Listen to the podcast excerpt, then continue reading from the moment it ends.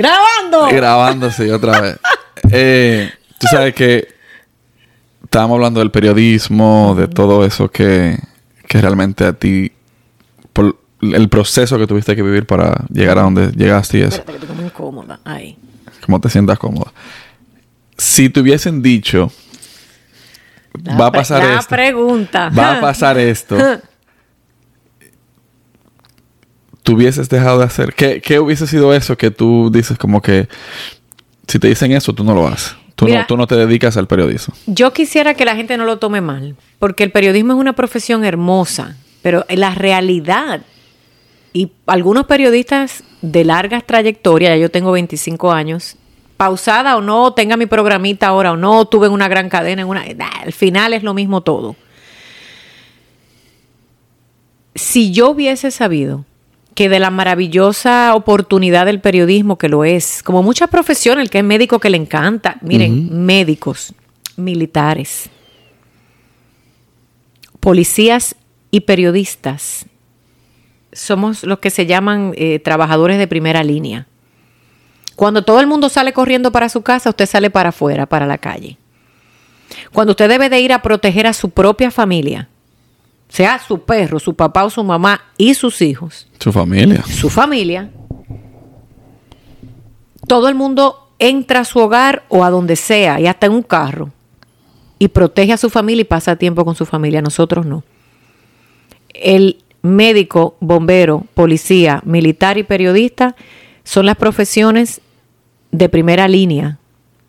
Tú no puedes ir a buscar nada para tu familia porque tienes que atender a otras familias que es muy bonito, pero cuando tú llegas a tu hogar te sientes culpable, te sientes triste, la vida se te va, el tiempo se te va y los años se te va. Si yo hubiese sabido eh, que el periodismo hubiese robado tantas cosas de mi propia vida, quizás hubiese cogido otra profesión, pero el quizás ya no existe. Ahora bien, siempre hay tiempo para dar un cambio en tu vida, pero eso conlleva un sacrificio Claro. y pérdida de dinero. Y si usted está dispuesto en el periodismo a perder para ganar en lo personal, se vale. Yo no diría solo en el periodismo, yo diría en general. En vida. general, un médico, miren, los médicos no paran en su casa.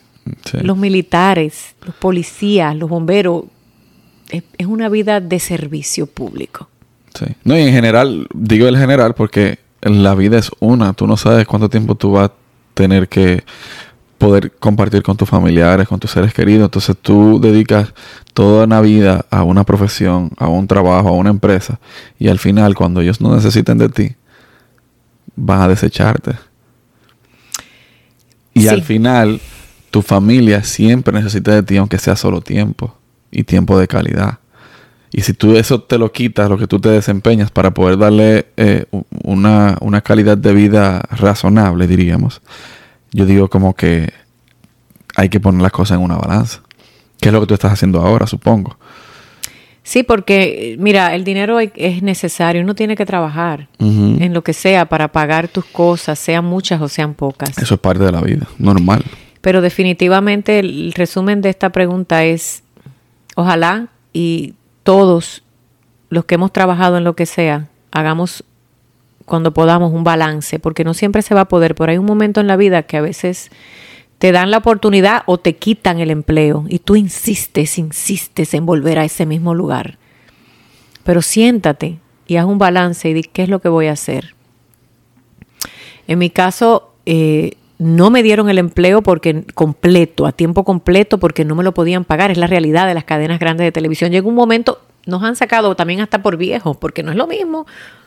No importa, la gente critica demasiado. Yo me senté y dije, caramba, pero es que ahora es el momento, forzada o no, de empezar a vivir. Coño, y qué bien me está yendo. Se me salió del alma, porque quizás a mí no nunca me ha interesado tanta luz, tanta cosa. El que de verdad me conoce sabe que yo lo menos que me importa es la famosa fama, que de fama no tiene nada. ¿Sabes qué? Pero estoy viviendo, yo creo que se me nota. La gente me ve en la cara ahora y me dice, wow, te brilla la cara, te ves más linda, más joven, thank you. Tú sabes que yo estuve en República Dominicana recientemente grabando contenido, haciendo media tour, como te comuniqué. Y hubo un día que fue el día más tedioso en cuanto a tiempo, en cuanto a cosas que tuve que hacer. Como a las 10 de la noche ya yo estaba solo en la casa. Y fue como en ese momento yo dije, coño. Esta vaina no es fácil. No es fácil. Y no, y no solo eso.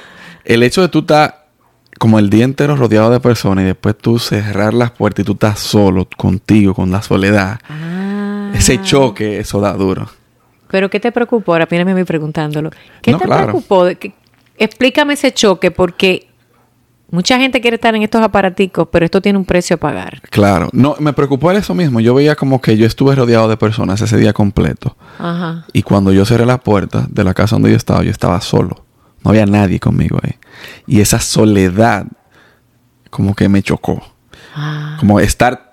E, es, interesante porque tú estás tan rodeado en un momento. Supuestamente tan rodeado. Exacto. Entonces cuando tú llegas a la realidad, mm. que todo se pausa, como que tú tienes encuentro contigo mismo, tú dices, ¿y dónde están las personas que estaban conmigo? Y se apagaron las luces. Y se apagan las luces, exacto. Estas luces, como decimos. Ese es otro precio a pagar en este famoso mundo de la comunicación, hay mucha soledad, lo han dicho mucha gente, los que cantan, los atletas, los que estamos trabajando en lo que sea en esto, porque lastimosamente el tiempo de televisión siempre te juega en contra y todo tiene que ser rápido, rápido y rápido y rápido y todo es ahí, ahí. Y de repente cuando la vida normal llega, tú te sientes solo porque vives como en un afán de lograr terminar esta edición, esto, aquello y lo otro. En realidad la vida es más calmada.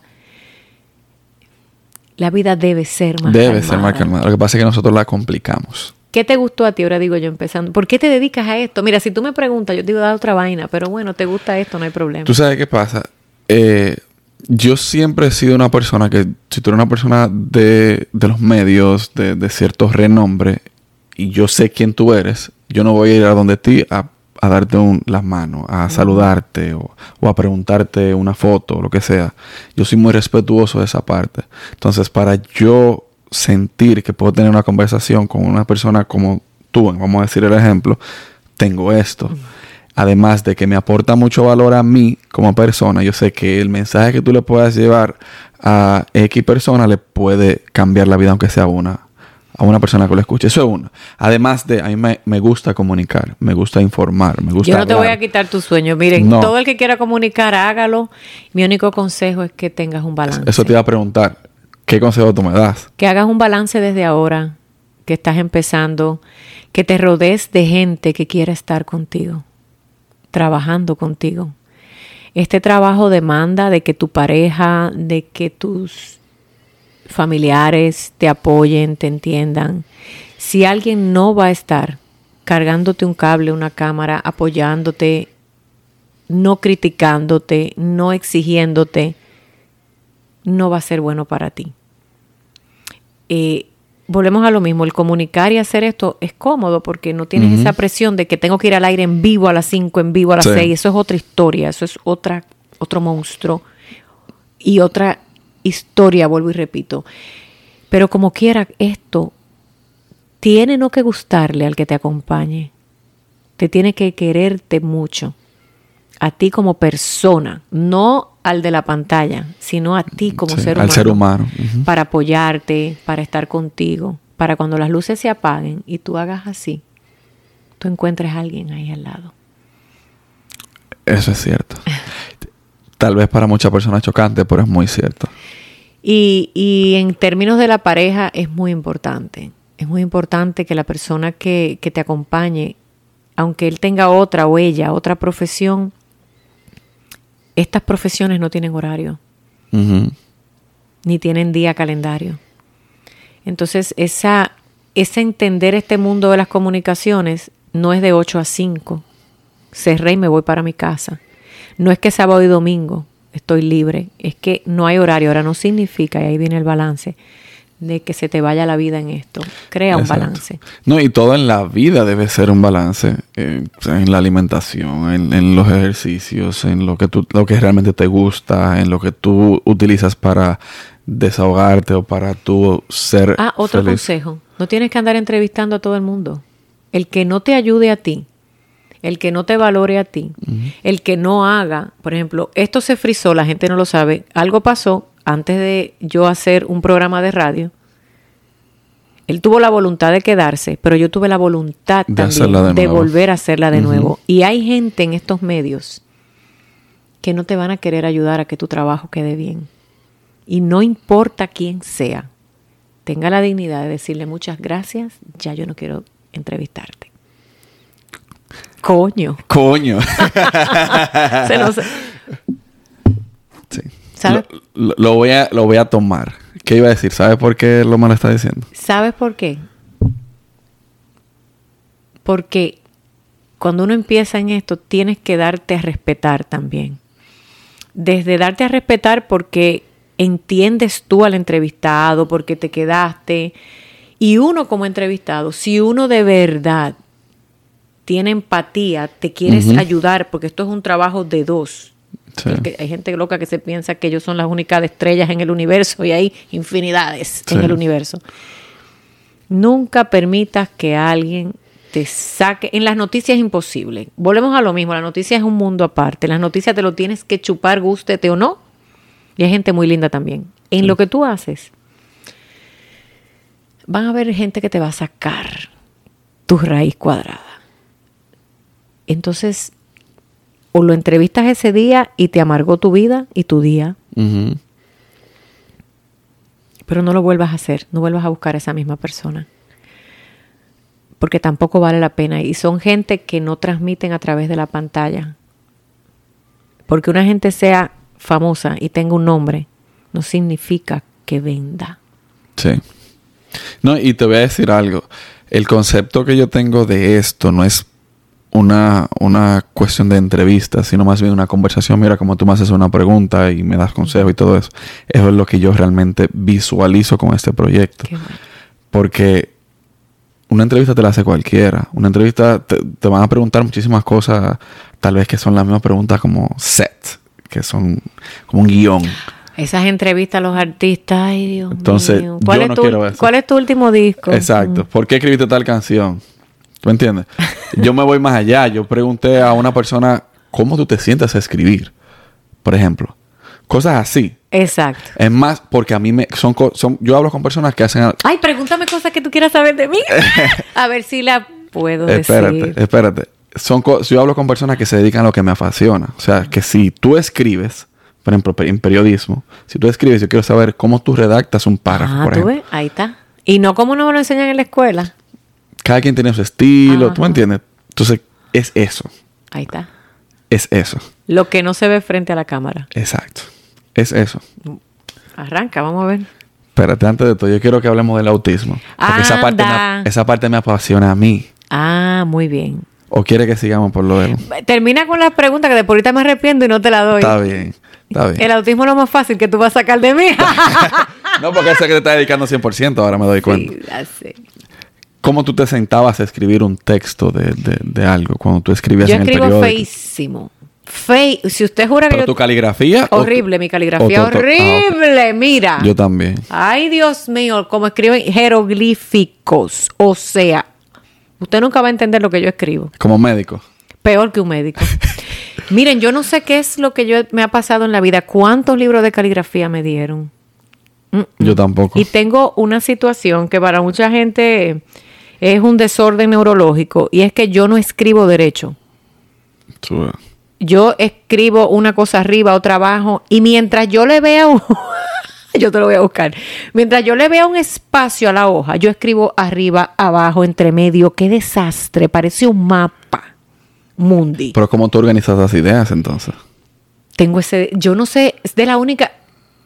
Para yo leer algo que ya está perfecto, yo leo así, derechito, ra, ra, ra. Cuando yo escribo, no hay un orden específico. Yo puedo escribir dejando dos líneas, una línea, yo escribo primero a la derecha, después a la izquierda, entonces yo hago muchas conexiones con señales dentro de una libreta. Ay, mijo, yo no sé cómo explicártelo. Pongo flechas, pongo círculos, hago caritas. eh, es un desastre. Un desastre. Hasta que se organiza. Es que mi mente está organizada. Exacto. Entonces, eso, ese es el punto. Que para... Nunca pudieron copiarme en un examen. coño. Otro coño. Está interesante eso. Así escribo. ¿Por qué decides vivir entre la Florida y República Dominicana? Ah, no, yo nunca he decidido, fíjate dónde vivo. Primero mi mamá decidió que íbamos a mudarnos de República Dominicana a Puerto Rico. Luego mi mamá se muda al estado de la Florida en el año 90 y pico, 99. Luego a mí me dan una oportunidad de trabajo en Nueva York y luego la vida por lo de las torres. No me preguntes hoy de las torres. No, no, no, no. no, no, a mí no me interesa tampoco. Búsquelo ahí, te lo va a encontrar. Sofía La Chapel 911 y eso sobra. Pregúntame cosas que nadie me ha preguntado. Entonces, después por eso me tengo que vivir, me, me quise, quise irme a vivir a República Dominicana. Porque si hubiese sido por mis jefes, me quedo trabajando porque yo fui la periodista del 911, porque wow, y esto ya lo he dicho varias veces, en todas las entrevistas en 20 años que me han hecho para ya mismo regresa al 911, by the way, de paso. Otra crueldad de estos medios es que, vuelvo y te repito, tú no te perteneces. En aquel entonces yo estaba muy mal y es lógico pero querían que yo me quedara trabajando y no les importaba un diagnóstico médico. Entonces eres tú que tienes que decidir en un momento de tu vida esa pausa comercial y volvemos. De ahí me fui a República Dominicana, luego me caso, vengo a vivir al estado de la Florida y ahora la vida me lleva de vuelta a República Dominicana por una situación familiar. Eh, mi padre que tiene una condición médica, también ya no tengo el trabajo de entrar a una hora y no saber a qué hora salgo. No tengo un jefe. Entonces me puedo movilizar. No te estoy diciendo es bueno mudarse tanto. Pero esa es la vida que me tocó. No, porque la estabilidad es buena. Pero la estabilidad es aquí. Exacto. Algo que le estoy enseñando a mis hijos, aunque tengan la condición de autismo, y que ellos no saben, mucho, solo que cambiarlos mucho los trastorna, es que la vida es cambio. A veces. Mira que me he dado cuenta de eso. Yo vivo con, en una ciudad, en Naples, que es de personas de un rango de edad por encima de los 50, 60 años. Y he tenido que trabajar mucho con personas así. Y ellos son, mientras más adulto tú te vuelves, más renuentes a los cambios tú te vuelves. Y yo le comentaba ayer a mis padres, y yo, ustedes no se han muerto todavía ellos son relativamente jóvenes, porque ustedes han ido adaptando a los cambios de la tecnología, que tienen celular, que tienen redes sociales. Al momento que ustedes lleguen, que, lo, que el, último way de la tecnología o de la modernidad llegue a ustedes, si ustedes no quieran acostumbrarse a eso, psicológicamente solo va a ir cerrando. Mira, no hay una receta para vivir. Así como hay un menú variado en un restaurante, la vida es como un restaurante y tú te vas a comer el plato que tengan en ese lugar. Entonces hay gente que te van a decir, yo he vivido en esta casa 30 años, pero vamos a ver otros que te vamos a decir, aquí estuve 5, allí estuve 3. Yo creo que la casa es tu mente.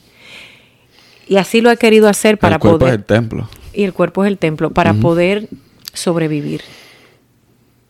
Hay que sobrevivir en cualquier lugar y bajo cualquier circunstancia en la vida. Estoy totalmente de acuerdo. Pero lo que primero tienes que tratar de que tú no se te mueva mucho es tu cabecita tus pensamientos y tu corazón, porque hay gente, vuelvo y te repito, que no cambian quizás la casa, pero su vida es un desastre a nivel personal. Sí. Quizás viven en la casa de 40 y 50 años, pero no son ellos. Quizás tienen unos vacíos existenciales. Y eso sí es triste. Mientras que otros que quizás han vivido en varios lugares, tú le ves un rayo de luz en su vida. Entonces, aquí nadie tiene la fórmula perfecta. Uno tiene que adaptarse a donde uno está o con quien uno está si te hace feliz. Que feliz en realidad no existe, la felicidad no existe. Hay mucha gente que dice que son momentos felices. Tampoco. Es... Antes de que tú me respondas, yo no digo que ni una ni la otra. Yo digo que cada quien tiene un concepto de la felicidad diferente. Exacto. Y es eso. ¿Cuál es el tuyo? Eh, ni siquiera felicidad, son emociones. Esa euforia le llamamos felicidad. Pero a esa calma yo le llamo felicidad, si quieres llamarle por algo. Es como una estabilidad. Es, yo estoy en ese momento de mi vida. increíblemente. Con eh, la menos cantidad de dinero que he tenido, tengo cinco años soltera, pero yo me siento tan plena. Soltar y buscando novio. Ajá. y ahí mismo le decimos qué es lo que yo hago para que me... ah. Eh, me siento tan plena y quizás tú lo puedes ver en mis ojos. Yo tengo un brillo y, yo tengo una paz y yo sé que soy agitada. Tú me viste, yo cuando yo estoy trabajando en algo en la casa, aquí, mira cómo yo me enfoco. Pero al final, no importa que yo haga 20 cosas, es en un momento de tu vida que lo he tenido pocas veces y me he sentido plena. No importa si esté en una casa grande o chiquita, en un Uber porque no tenga carro, le dimos la payola gratis, o que me den una bola, yo me siento bien. Y eso es importante, que encuentres momentos de tu vida donde te sientas bien, porque van a haber momentos que no lo vas a estar. Y vas Sí. a tener que recordar cuando estuviste bien. Que la vida, yo digo que la vida es como un ascensor. En un momento estás arriba, en otro momento estás abajo. Y es un constante cambio. Volvemos a lo mismo. Hasta mental el cambio. Exacto. La vida no es estática. Por eso, por eso lo que, lo que marca el corazón en, en el- los latidos va subiendo y bajando. Esto es profundo. Usted se puso un traje de buzo para que nade. Yo siempre estoy preparado para lo no, él profundo. no, me refiero a los que están ahí. Hay gente que están... ¿De qué están hablando? Póngase el traje de buzo yo.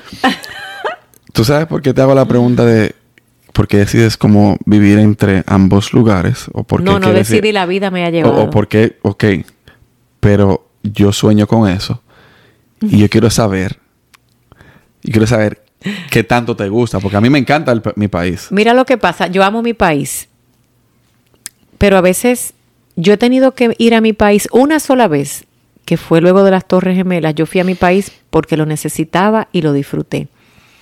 He tratado en dos ocasiones, una de ir a vivir a mi país para hacer algo a nivel familiar, porque también yo me reto a mí misma. Si se acabó el periodismo, yo no me voy a poner a llorar.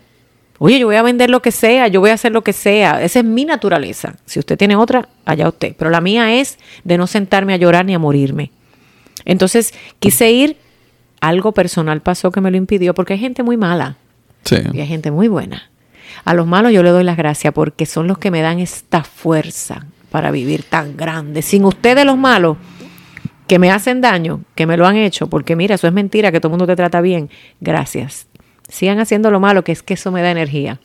Yo funciono al revés. Si me dejaran tranquila, quizás les, quizás tuvieran su objetivo. O sea, ellos saben a quién estoy hablando. Mucha gente que, que en tu vida va a pasar que te va a querer hacer daño.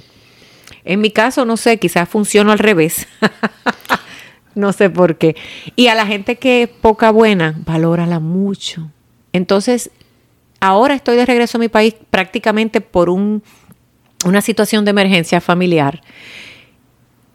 No ha sido fácil, pero volvemos a lo mismo. Yo compenso las cosas que no son como tú quisieras que fueran color de rosa o que todo estuviera servido con, le- con, con el, con el adaptarte, adaptarte a una situación en tu vida. Nunca dejes de hacer lo que quieres hacer. Y si la vida te lleva a hacer algo que tú no estás listo, que te arrancan de un lugar para otro, que algo pasa, no te resistas a ese cambio. No te resistas a ese cambio. Volvemos a lo mismo. He estado aquí y allá. En unos momentos he querido ir y eso es bello porque la marea te lleva. Pero en otras es que te tiran. ¿Y qué tú vas a hacer? ¿Te vas a poner a llorar? Nunca te resistas al cambio. Acomódate al cambio. No hay que luchar en, en- Y haz lo que quieras hacer. Si te quieres ir por un tiempo, vete, recoge tus maletas, tu vaina, tu micrófono y tu cosa y arranca. Y si no te fue bien, todavía tienes la fuerza para movilizarte. Va a llegar un momento que uno tiene que... Estas piernitas se cansan. Sí, claro. Y entonces que busque una silla de rueda, Dios no quiera. No, eso es parte del mismo proceso de la vida. Así es. Y para tú llegar a algo, yo digo que tú tienes que enamorarte del proceso. Ya yo hice eso que me fui a República Dominicana. Fue solamente dos semanas, pero yo estoy dispuesto en algún momento, si tengo que hacerlo por más tiempo, no solo para República Dominicana, donde quiera que tenga que ir, Así lo es. voy a hacer. Claro que va a ser una situación tal vez difícil, porque si me tengo que trasladar a un lugar donde yo nunca he vivido y Hay eso, que- hay que pero hay que ajustar. hacerlo y eso se ajusta. Yo vine para acá, yo vine con la mano detrás y ya. Así mismo es. No tenga nunca uno pena de decir a la gente las cosas. Mira, el que te va a querer, te quiere como estás y el que te va a ayudar te ayuda. Yo conozco mucha gente que se la pasan diciendo que van a hacer cosas por mí y nunca las han hecho. Después dicen, ay, no ofrezca o no insinúe si uno va a cumplir. Otra gran moraleja de la vida. Ya yo no pierdo el tiempo con gente que habla mucho y hace poco. Como los perros que, la, como los perros que ladran mucho. Esa gente no vale la pena.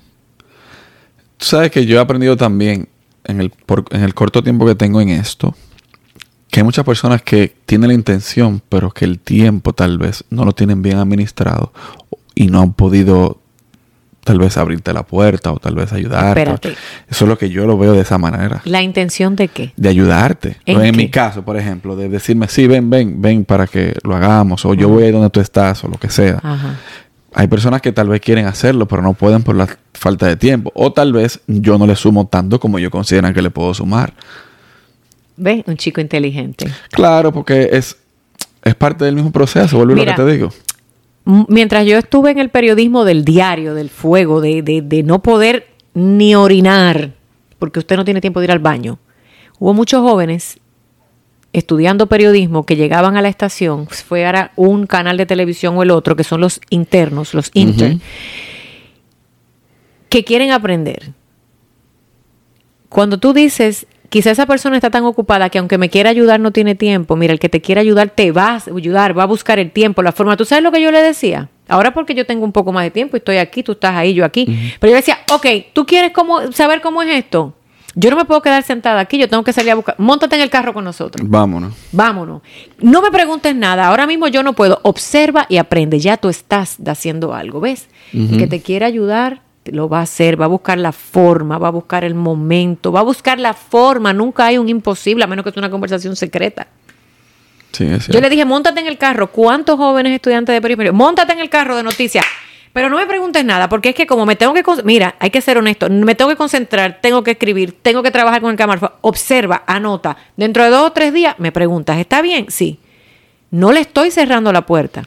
Encontré la manera. Un gap no encontré la forma de ayudar a esa persona. Sí. Pero la sabiduría es la que te va a indicar. ¿Será que todas estas excusas que me está dando es para en realidad no ayudarme? Todo es válido. Todo es válido. Y además, cuando uno está empezando, uno no puede venir con arrogancia ni, con nada de eh, eso. No, no es arrogancia. No, yo digo de mi parte. Yo decir, ah, no, si él me dijo que no, si no me respondió. No, no, no, tranquilo. Va a llegar un momento que tú vas a buscarme a mí. Pues yo estoy haciendo el trabajo para eso. Para el que yo siempre le, explico esto a, varias personas con las que yo me relaciono, que es un, círculo bien cerrado. Qué bueno que no sean muchos. Sí, yo le digo, yo estoy trabajando para que el que me siga, el que no quiera seguirme ahora, tenga que hacerlo en un futuro, aunque no le guste lo que yo hago. Es a ese nivel. ¿Tú sabes por qué? Es que es normal. Cuando tú llegas a un punto eso pienso yo. Cuando llegas a un punto, vas a tener detractores. Eso es normal. Sí, y gente que te va y esos detractores están pendientes a todo lo que tú haces para cualquier paso que tú des maldado o que, o que falsees, darte. Por esa es la gente que yo te digo, por lo menos en mi caso, mucha gente que me ha hecho daño y me ha traicionado y otra gente muy buena y poca que me han ayudado, es que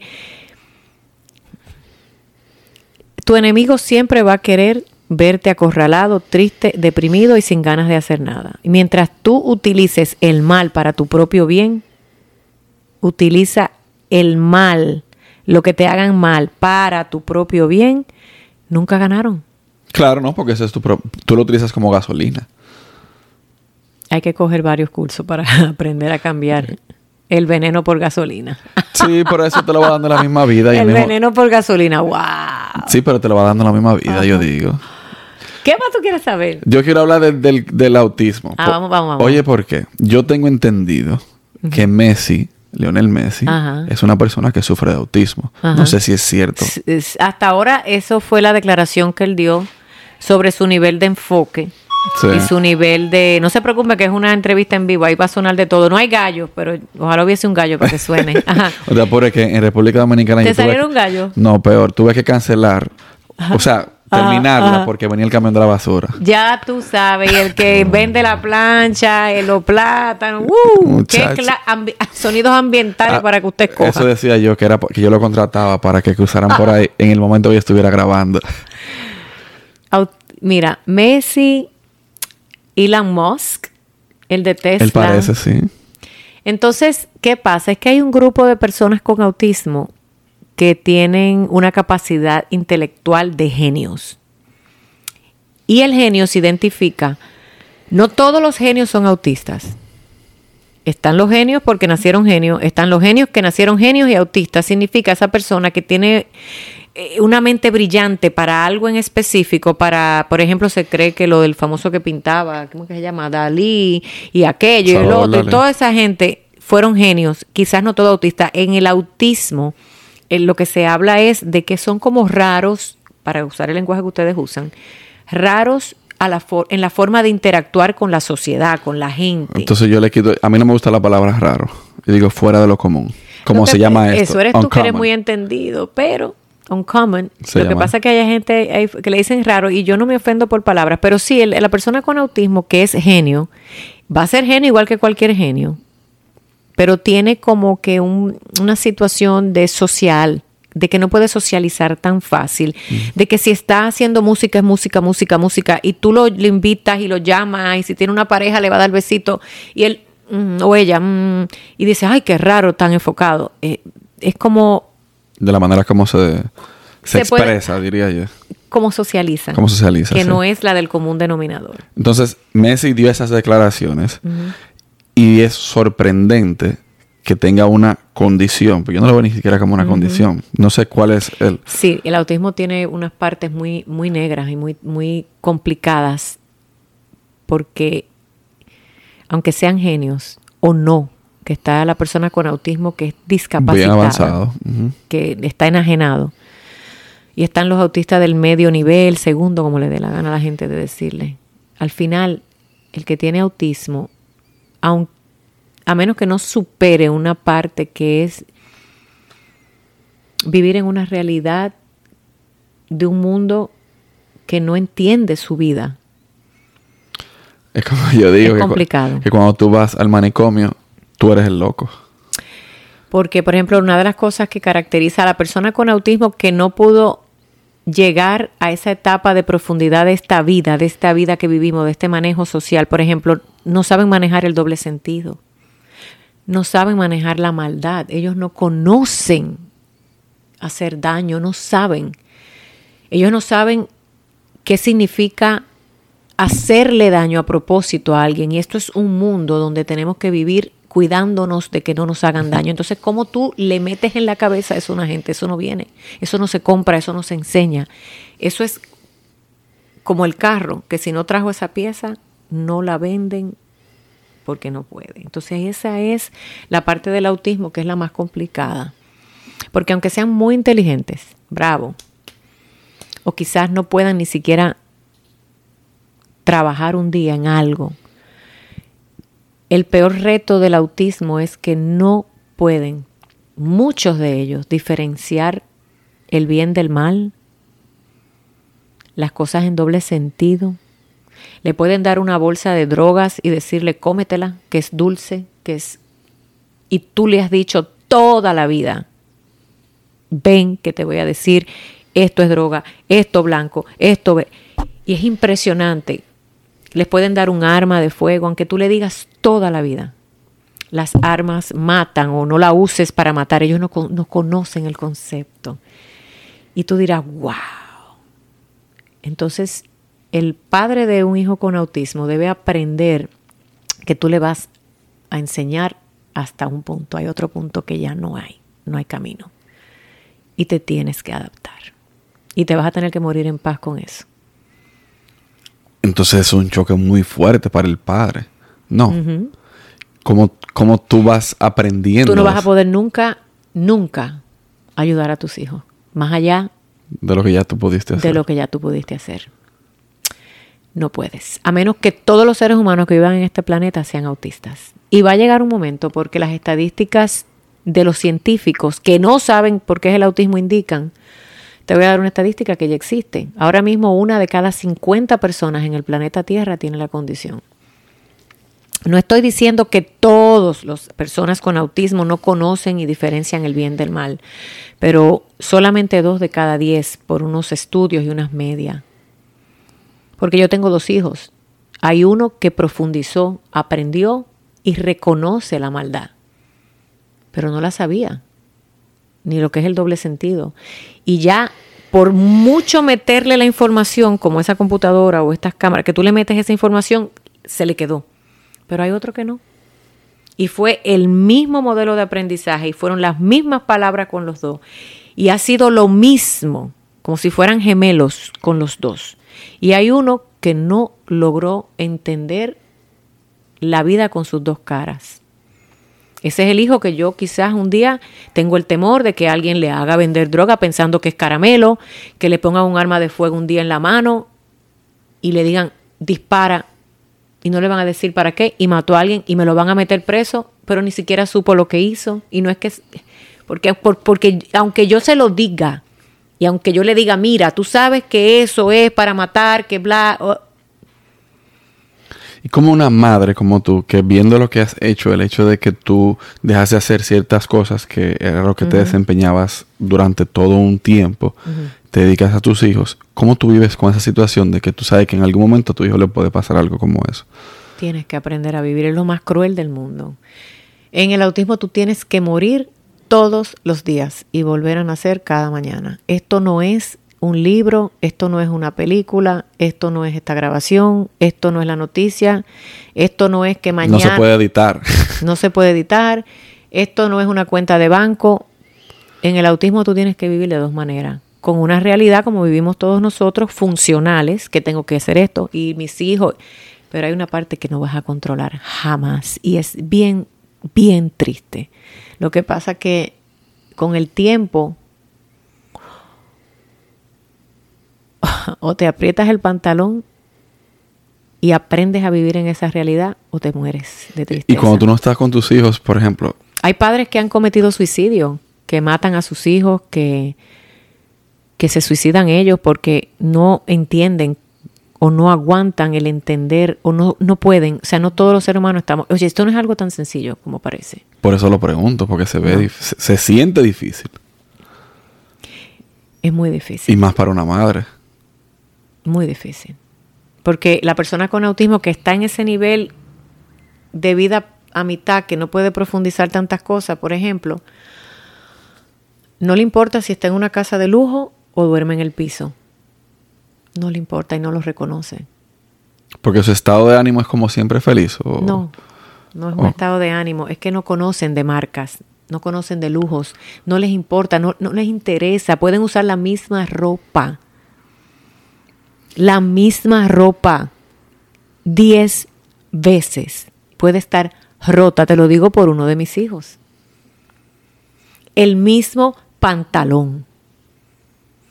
Mismo pantalón. Roto. Hasta que se rompe. Y yo he tenido que pelear dentro de esta normalidad y decirle, la ropa rota no se puede usar porque no se ve bien porque van a pensar, se te va a exponer tu pene. Ejemplo, el roto está ahí.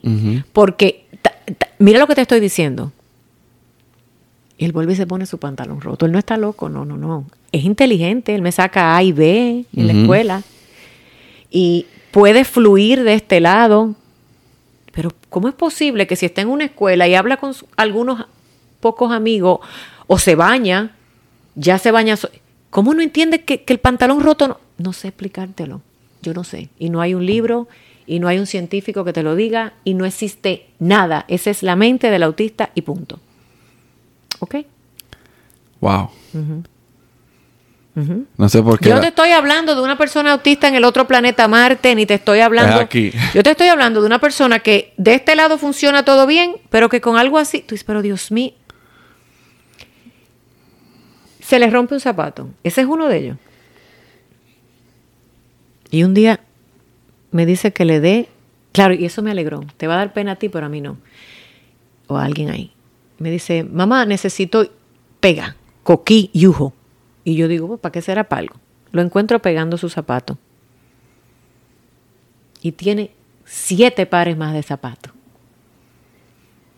Porque ellos son obsesivos con algo. Y yo me siento y le digo a mi hijo, quiero felicitarte porque estás solucionando una situación.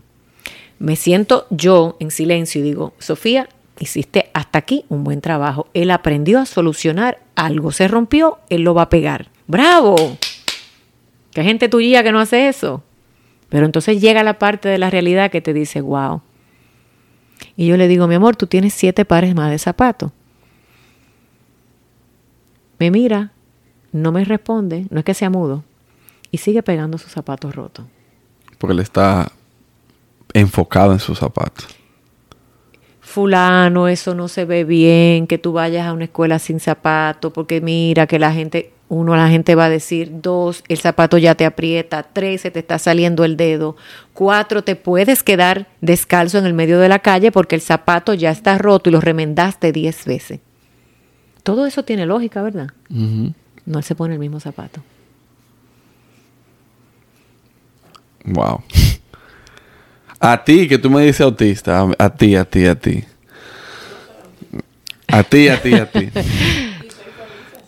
¿Tú entiendes lo que te digo? Entonces hay unas, hay unas cosas de la vida con las que vas a tener que vivir.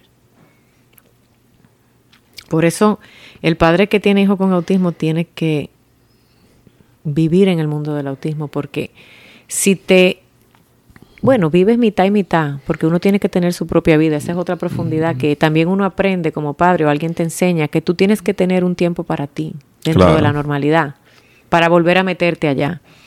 volvemos al balance de la vida. Pero el autismo es cruel. Es una condición muy cruel.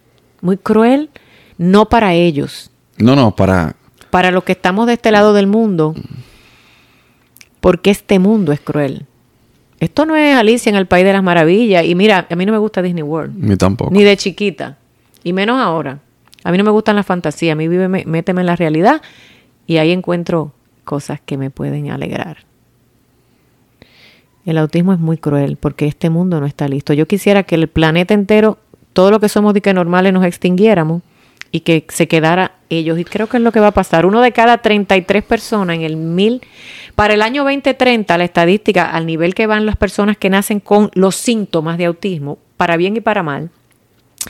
Imagínate que nada más en nueve años más, cada, de cada 30 va a haber uno. Pero, ah, ok, antes de yo hacer una reflexión ya para cerrar. ¿Por qué hay ese aumento de autistas? No se sabe. Científica, es que eh, lo, esto es lo interesante de esta condición, es la única condición de vida, no enfermedad, porque la gente que está enferma se muere. Es la única condición de vida, de discapacidad, porque sí tiene un pedazo de discapacidad, aunque sea un chichín lo tiene. La discapacidad se identifica por una persona que no va a poder él mismo solucionar situaciones que necesita solucionar para sobrevivir. No existe, es, la, es, el, el, mayor misterio hasta este año, ¿ok? Estamos en el 2021. Ojalá mañana digan, pero el autismo es la condición de vida y la, el reto más grande de la ciencia ante la humanidad. Más de 40 años de investigación y no se sabe. Tú sabes que ya para cerrar esta parte, contigo he tratado tres de los temas que yo usualmente trato en este podcast, que son inmigración. Inmigración. Sí. Ah, ya hablamos del ir y venir. Claro. Hablamos de la comunicación o del periodismo y hablamos de discapacidad. Mi mamá es ciega. Mm. Entonces, no entiendo tu situación porque no la estoy, pero sí entiendo el vivir con una persona que tenga una discapacidad. O una limitación. O una limitación. Para vivir en este planetica. Exacto. Mm.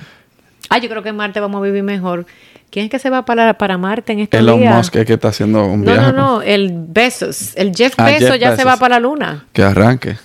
Eso se va a llenar de pobres porque él más necesita gente que trabaje para él. o sea, que eso es normal. Jeff Bezos se va para la luna, el, el de Amazon. No Quizá allá arriba no vive mejor que aquí. Yo no, o que, no sé si arriba o abajo, bueno, por ahí. Donde sea. Pues bien, lo que iba a decir es... Wow. Es muy, muy interesante escuchar a personas que o tengan la condición, yo, yo he hablado, mi mamá tengo un episodio con ella, que es el primero, o que vivan con personas que tengan unas condiciones. Limitaciones. Exacto. Porque no es lo mismo y uno aprende a ser más empático con las personas que tienen, tienen limitaciones. Y es muy importante que tú des ese mensaje de que el padre que tenga un hijo, sea con autismo, que es bien difícil por el hecho de que no hay Es muchos la, es la más complicada de todas Exacto. las condiciones de vida. pero sea con autismo, con eh, discapacidad visual, con cualquier otra discapacidad, que tienen que entender a su hijo y tratar de... No, es que nunca lo vamos a entender. No, claro está, pero digo, entender la situación en la que tú estás. Te, Por- tiene- te tienes que conformar, que es diferente. Jamás. Te explico por qué. Porque si es un misterio, qué frustrante es para un padre o alguien que ama a alguien no saber por qué. Todo tiene un porqué en esta vida. ¿No te has dado cuenta? Todo No, to- tiene un porqué. Casi todo.